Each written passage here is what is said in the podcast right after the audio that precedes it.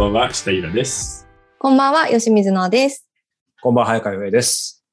さあ、ゴールデンウィークですね。ねうん。あっという間に終わってしまうゴールデンウィークのために、ちょっと今からでも見られる動画配信のスペシャルっていうことでね、え。最近やってなかったですすね。うん意外とそうですね。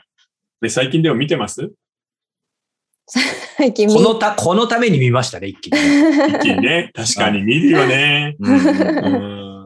楽しみ、みんながどんなの選んでるのか、うんまた個性が出るから。さすがはいに動画配信もさ、もう完全に定着したよね、生活の中しに。ましたね、うん本当にこの2年、3年で。本当ですね。うん、もうテレビ見る時間より長いもんね。長い。うん、全然テレビ見ない長いです。テレビ見ないですね、本当に。うん、まあ、やばいんだかいいんだかわかんないけど、うんた、だ、逆に言うとなんかさ、動画配信自体も、あ、こういう手で来るんだっていう、なんか大体なんか手の内読めてきた感じしね。さすがに。あーまあ、いくつかパターンがやっぱあるんですかね。なるほど。あるある。うん。そうなんだ。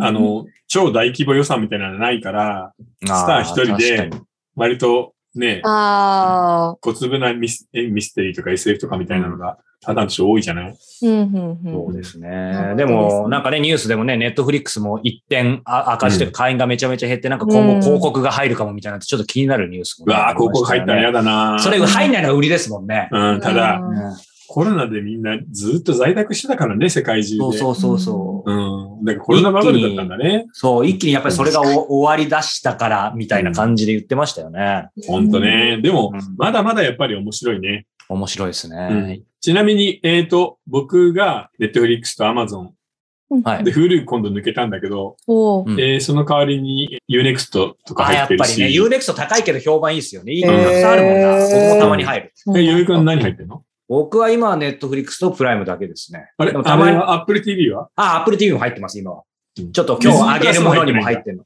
ディズニープラスは入ってないです。ディズニープラスもでも結構なんかまた拡充してますね。うん。え、ノアさんノアさん、ノアさん。私はもう、あのー一途にアマプラとネットフリックスですね。うん。まあ日本あれば十分だよね。そうですね。確かに日本でも十分。さあ、では、ゴールデンウィークの最後に見るのにいい？はい。ね何からいける？あ映画？映画からですかね。はい。じゃあ僕から、はい。これです。まあ最初にいきなり Apple TV プラスで、ちょっとふうんあの、またマニアックに言います。マクベスですね。まあ、うんマクベスは皆さんご存知のようにね、うんシェイクスピアの四大悲劇の一つとして知られるものですけど、うんえーこれがやっぱ面白いのはですね、まあ見てわかる通り、モノクロっていうことと、うん。うん。で、あとあのね、えー公演兄弟って言いますけど、映画監督で。はいはいはい。公演兄弟の、ジョエルが初めて単独で監督務めたという話題になってるんですけど、うん。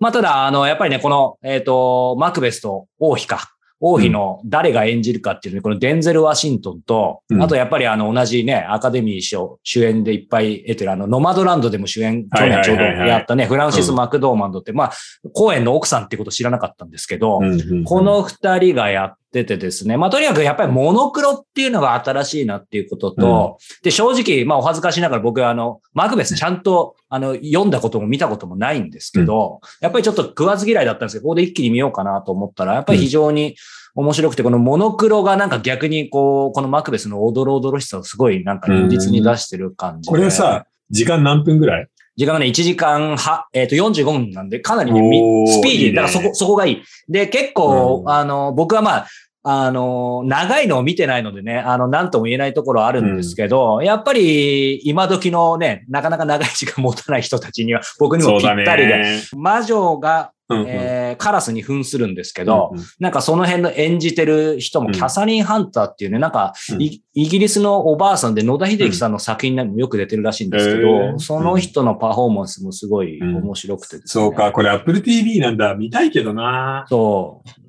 見たいけど、うんそう、Apple TV っていうね。そうね、公園兄弟のですけど。片方がやったのね。うん、でもね、めちゃくちゃ面白かったですね。やっぱりもう、ね、今日みんなドラマも結構上げてくるでしょうけど、なんかもうドラマ見る体力もなかなかないので、ドラマやっぱり長いよね。長い。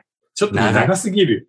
そうん。う。だから、まあそういう意味で、とにかくあと、うん、モノクロって意味でもそうですし、うんすごいおすすめでした。はい。はい。で、僕の方はですね、映画、最近ざっと見たのをあげました。はい。えー、スパイダーマン、あすごいノーウェイホーム、エターナルズ、うん、はい微妙だったかな。デューン、うん。ストーリーはともかくあの、えー、絵は綺麗だったよね、デューンは。はい。それから007のノータイムトゥダイ。うんこれは賛否分かれるね。最後あれで本当に良かったのこれから見ようとしてるとこだ。うまだ見ん。てない。気になるよね。あれはないよなって感じなんだけど。そして、えっと、20 21ブリッジか。はい。えー、例の亡くなった黒人俳優、いや、ブラックパンサーの主役の人の最後の映画だね。そして、えっと、モータルコンバットはゲーム原作の、まあ、殺し屋忍者ものみたいなやつ。で、もう一回見直したアイアンマン。うんこれはね、まあ、今回ベストに入れてないけど、やっぱ抜群によくできてる。へーアイアンマンの1がなかったら、マーベルの全ての成功はなかったね。そんなに？うん、最高傑作かも。マーベルシリーズに。えーそして、はいもう一本がこのキャッシュトラック。これアマゾンなんだけど、キャッシュトラックね、ガイ・リッチーなの。ガイ・リッチ。うんガイ・リッチーってイギリスのね、ちょっと割とえポップな、オフビートな映画を撮る、おしゃれな監督なんだけど、うんその人がジェイソン・ステイサムと組んで、めっちゃ真面目に冗談全くなしで作ってるっていうのがこれなんだよね。よくできてるんだけど、その冗談のないところがちょっとガイ・リッチーっぽくないな、うんっていうので少し今回は時点ですね。ううんうんうんうん。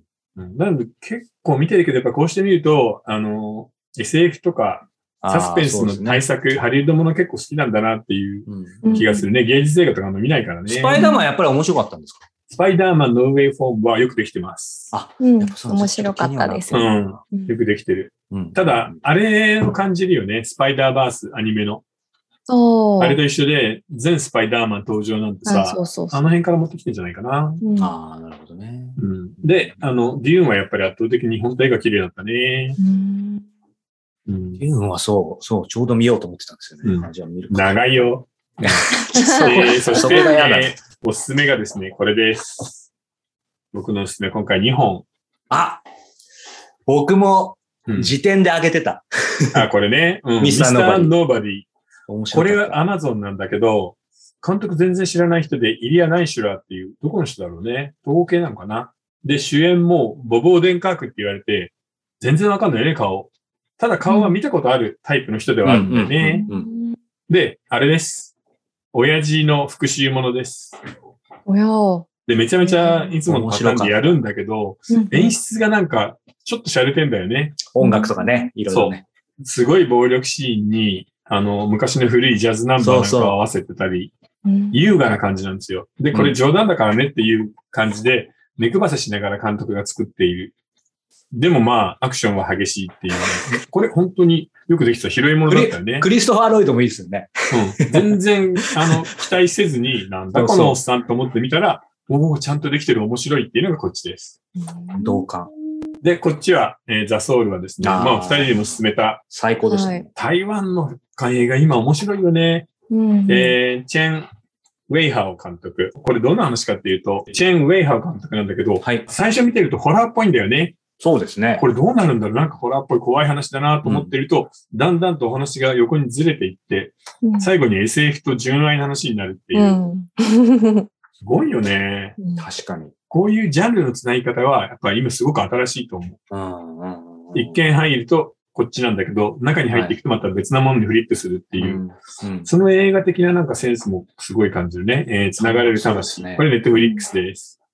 これね、ちなみにあのお話は、癌で余命いくばくもない検察官が IT 企業の社長の不可解な殺人事件の謎を追うって話なんだよね。そしてその会社が開発していたのが、なんと人のえー人格を転移する RNA パウダーっていう怪しげな小道具なんだけど、それを使うことで、えー記憶とか精神を全部転写できるんだよね。うんただし、前のにそこにいた人の分は消えてしまうっていうう、ん恐ろしい薬を開発していて、それがさ、どうなるかっていう話なんだけど、うん面白かったね。ララストが良かったですねう。んちゃんとね。これね。で、あともう一本、あの、目撃者っていうのがこの監督の、チェン監督のが、えー、アマゾンに入っているんで、それもおすすめですね。僕のおすすめ今回はこの、ミスターノーバディとザ・ソウル。いやー、映画も意外と、すごいね。うん全然知らないとこからビュンって出てくるよね。そう、サクッと見るとね、ミスターノーバディって本当もうなんかあっという間に1時間2、30分で終わって、もうよりさらにスピーディーだったですね。そうなのこの映画のいいとこ90分で終わるんだよね。なんか人死にまくるけど、ジョン・ウィックよりある意味なんかし新鮮でしたね。そうだね。あの、もうバスの中の乱闘シーンとか良かったね。そうそうそうそうそう。痛そうなんだよねそうそうそうそう。いや、面白かったですね。うんいや、でもこうしてみるとさ、まだまだあるよね。うんうんううんん。キャッシュトラックもおすすめ、面白いよ。あ、そうなんですね。うん。ただもうちょっとなんかどっかにユーモアがあってもよかったかなっていうね。うんうんガイリッチっぽい。うん。あの、今、ざっと出しましたね。じゃあ、ノアさんはまた、じゃあ本編の方で、あのそうだねあごめんなさい。今、うん映画を出しましたね。本編の方でね、うんノアさんにはドラマを、えーいろいろ聞きたいと思いますが、じゃあ、ここで、えーお便りとご質問いってみましょうか。はい。はい。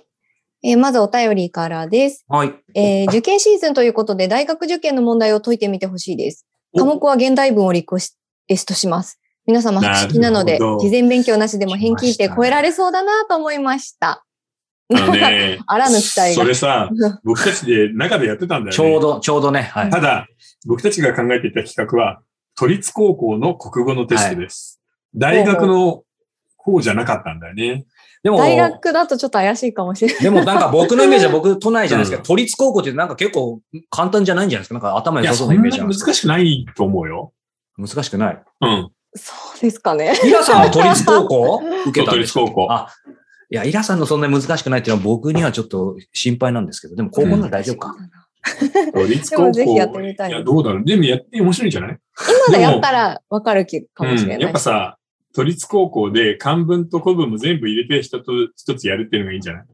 あやってみましょうか。現代文だけだとね。ちょっとこれ、ハンデ、ハンデはもらえないんですか？もうイラさんだってぜどう考えても1いやいや、位じゃない別に勝負じゃないから。あれこれ言ってるけど、どれぐらはいい、それにテストの作り方あまあ、みたいなのをそうですね。話せるじゃ。そうんですね。ああ、面白そう。うんテスト大学でもいいけどね共通一時うんの国語でもいいけど、うんでもあれって結構長いもんね。確かに、そうですよね。うん。はい、ちょっとやってみたいですね、ぜひじ。ゃあ、ちょっとそうだね。ぜひ検討して。検討してみましょうはい。いいですね。はい。続いて質問です。えー30代の女性からいただいております。えー、おとらじの皆さん、こんにちは。毎週木曜日を楽しみに聞いています。えーおとらじでは映画、漫画、ドラマ、小説と紹介されていますが、それぞれのストーリーの面白さや面白いポイントは同じなんでしょうか？違うとしたら、どういうところが違いますか？一度小説を書いてから、自分がなんで面白いと思うんだろうと、いろんなストーリーに触れるたびに不思議に思うようになりました。ということで、これは多分、あれですね。それぞれで面白いポイントが同じだったり違ったりするのかっていうこといや、。ストーリーの面白さみたいなことで言うと、うん実はどれもあんまり変わらないと思うんだよね。ただその見せ方が、例えばアニメだったら、絵だったり、動き、表情だったり、声優さんの演技だったりになるし、映画だったら、まあ、アクションのようなもの、CG みたいなものになるかもしれないし、小説だとセリフとか描写する文章の力みたいなことになるんで、それぞれ得意なものが違うんだよね。うん。んそれは、は、柱は結構いくつかの、やっぱ王道みたいなものがやっぱり多い。柱は基本的にですか？感情移入できるキャラクターと面白いストーリーの柱が2本あればいいんだよね。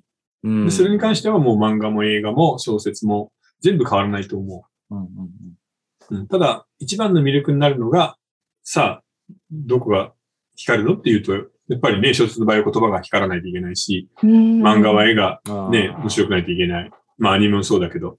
で、映画の場合は、やっぱりちゃんと映っている、えーまあ演技だったり演出だったりが締まってないとってことになるよね。